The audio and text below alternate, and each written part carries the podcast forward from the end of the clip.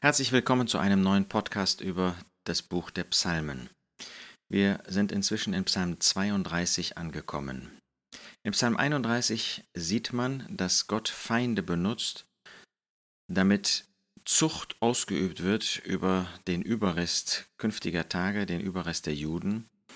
Aber der Überrest nimmt das alles nicht aus der Hand der Feinde. Er sieht nicht die Feinde in dem allen, sondern er nimmt es aus Gottes Hand und hat Vertrauen, dass Gott bewahrt und dass Gott ein gutes Ziel bewirkt.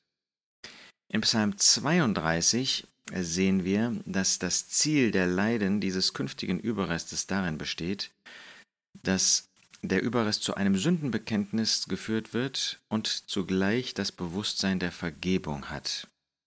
Das alles führt dazu, dass es ein Leben, dieser Überrest ein Leben unter Gottes Führung dann auch führen kann.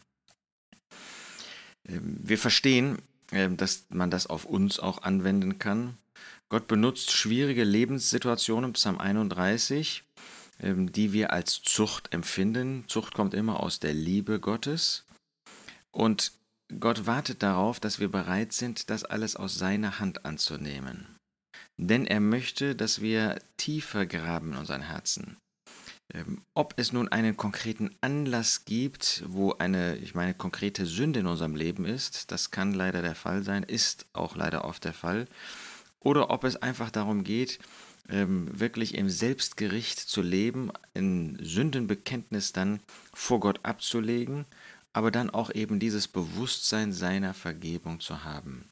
Das ist insofern besonders, dieser Psalm ist ja, Psalm 32 von David ein Maskil, dass David das absolute Bewusstsein von Sündenvergebung äh, überhaupt nicht haben konnte. Warum nicht? Weil das Werk der Erlösung nicht vollbracht war, weil der Herr Jesus noch nicht auf die Erde gekommen war. Dadurch konnte er gar kein Bewusstsein haben, dass die Sünden vergeben sind, weil die Grundlage dafür noch nicht gelegt war. Umso erstaunlicher, wie weit der Glaube hier von David schon geht und gegangen ist und dass er das alles aus Gottes Hand so annehmen kann. Für uns ist das ganz anders. Ähm, wir wissen, dass der Herr Jesus gestorben ist. Wir wissen, dass er für unsere Sünden gestorben ist.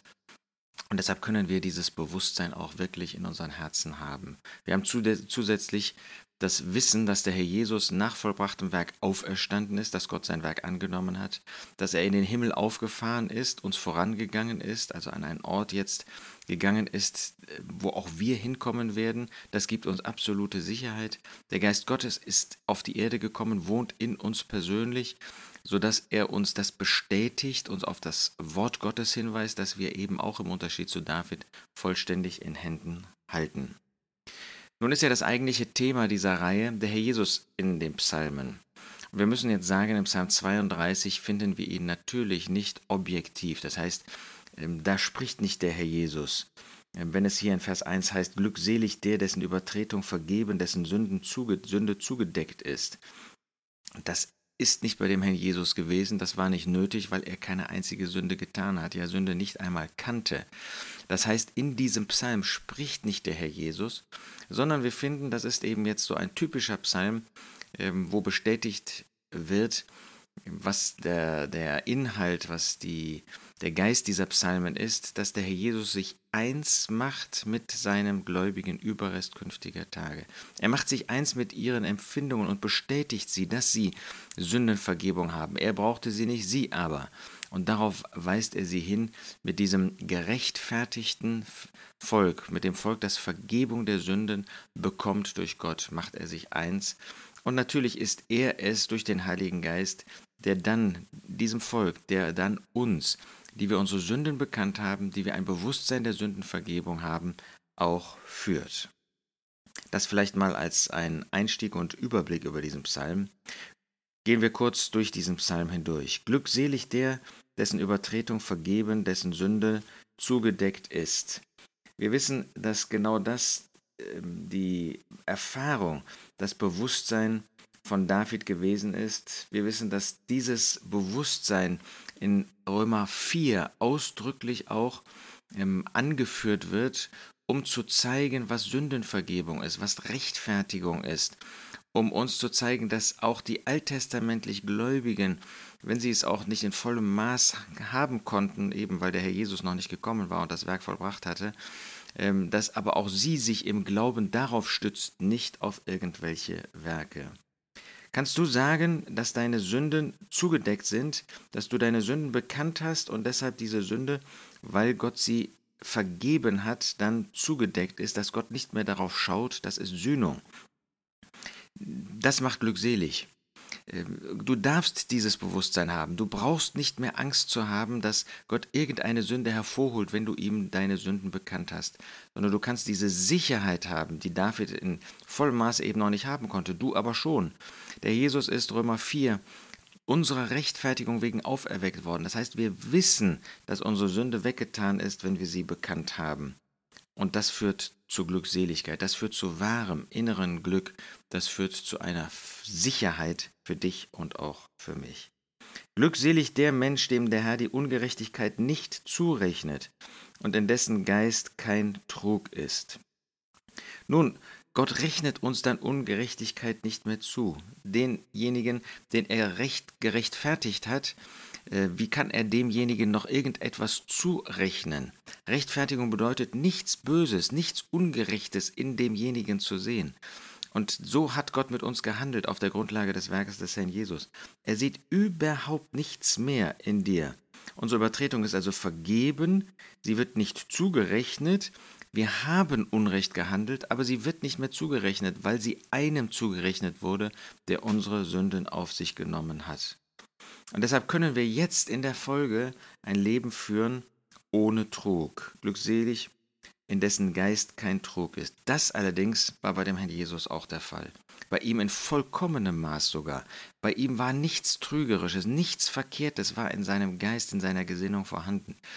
Aber er brauchte dazu keine Sündenvergebung, wie wir sie nötig haben, damit wir jetzt wirklich so gehen. Aber das ist die Herausforderung für dein, für mein Leben, dass wir wirklich ein Leben führen, wo nichts Trügerisches, nichts Böses mehr vorhanden ist. Als ich schwieg, verzehrten sich meine Gebeine durch mein Gestöhn den ganzen Tag. David hatte ein Bewusstsein durch seine Sünden, vielleicht war das eben hier die ähm, Geschichte mit Bathseba, die vorausgegangen ist, diese schlimme Sünde und dann mit den Folgen Mord und so weiter. Und er hat geschwiegen, er hat das nicht bekannt. Und solange wir etwas nicht bekennen, lastet das auf uns. Und bei ihm hatte das körperliche Auswirkungen. Ja, sein Gebein äh, verzehrten sich. Das heißt, äh, er, er spürte auch körperlich, wir nennen das Psychosomatik, äh, er spürte körperlich, dass da etwas nicht in Ordnung war in seinem Leben. Und dann hatte er das bekannt. Denn Tag und Nacht lastete auf mir deine Hand, verwandelt wurde mein Saft in Sommerdürre. Da war Kraftlosigkeit. Da war die Hand Gottes, die auf ihm lastete, weil er die Dinge nicht bekannte. Ein ganz wichtiges Prinzip, dass wir uns nicht wundern müssen, dass unser ganzer Zustand, unser ganzes Empfinden belastet ist, wenn wir Sünden, die auch bei uns als Gläubige ähm, von uns begangen werden, wenn wir sie nicht bekennen. Wir kommen dann nicht mehr in die Hölle. Aber natürlich in seiner Zucht muss der Herr uns deutlich machen, dass da Dinge noch zu bekennen sind. Das heißt natürlich im Umkehrschluss nicht, wenn ich körperliche Beschwerden habe, wenn ich seelische Beschwerden habe, dass ich gesündigt habe. Ähm, das wäre der falsche Umkehrschluss. Aber wenn ich gesündigt habe, brauche ich mich nicht zu wundern, wenn ich die Dinge nicht in Ordnung bringe, nicht bekenne, dass das auch solche Folgen hatte. Und dann Vers 5, ich tat dir meine Sünde kund und habe meine Ungerechtigkeit nicht zugedeckt. Er hat seine Sünde bekannt. Er hat das nicht irgendwie mehr verstecken wollen, sondern Gott gesagt. Er hat sie nicht zugedeckt. Aber wenn wir nicht zudecken, sondern Gott gegenüber aufdecken, dann deckt er zu zu unserer Vergebung. Du hast Vers 5 am Ende die Ungerechtigkeit meiner Sünde vergeben. Was für ein ähm, Triumph, dass Gott uns die Sünden vergibt, vergeben hat. Deshalb wird jeder Fromme zu dir beten, zur Zeit, da du zu finden bist. Gewiss bei großen Wasserfluten, ihn werden sie nicht erreichen ja, dann kann der Fromme zu Gott beten. Wenn ich meine Sünden in Ordnung gebracht habe, dann habe ich kein beschwertes Gewissen, dann kann ich frei zu Gott beten und dann wird er antworten. Du bist ein Bergungsort für mich, vor Bedrängnis behütest du mich. Du umgibst mich mit Rettungsjubel. Ja, dann kann Not kommen, aber ich weiß, ich bin bei dem Herrn. Ich kann Gemeinschaft mit dem Herrn haben und er wird mich dann leiten. Ich will dich unterweisen und dich den Weg lehren, den du wandeln sollst. Mein Auge auf dich richten will ich dir raten. Wenn die Sünde vergeben ist, bekannt ist, vergeben ist, wenn Gott sie dann zugedeckt hat, dann ist er der Bergungsort für mich und dann wird er aus dieser Gemeinschaft heraus mich leiten und mir einen Weg zeigen, den ich gehen soll. Auch dann können wir als Gläubige noch wie ein Ross uns verhalten ohne Verstand.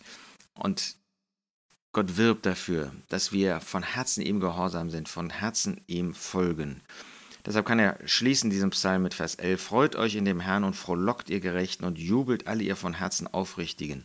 Da war für den, den Überrest war noch nicht der Sieg gekommen, die Feinde waren immer noch da, aber innerlich war er jetzt frei, war keine Sünde mehr, die auf ihn last, ihm lastete, sondern er hat dann ein Leben zur Freude, zur Verherrlichung Gottes geführt und inneres Glück, innere tiefe Freude erlebt. Das wünsche ich auch dir, dass du dieses Bewusstsein der Vergebung hast, dass du dich öffnest, dass du nicht zudeckst, sondern Gott offenbarst.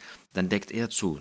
Dann schenkt er dir die Gemeinschaft im Verborgenen und dann leitet er dich auf einem guten Weg zur Gottes Verherrlichung und zu deiner Freude.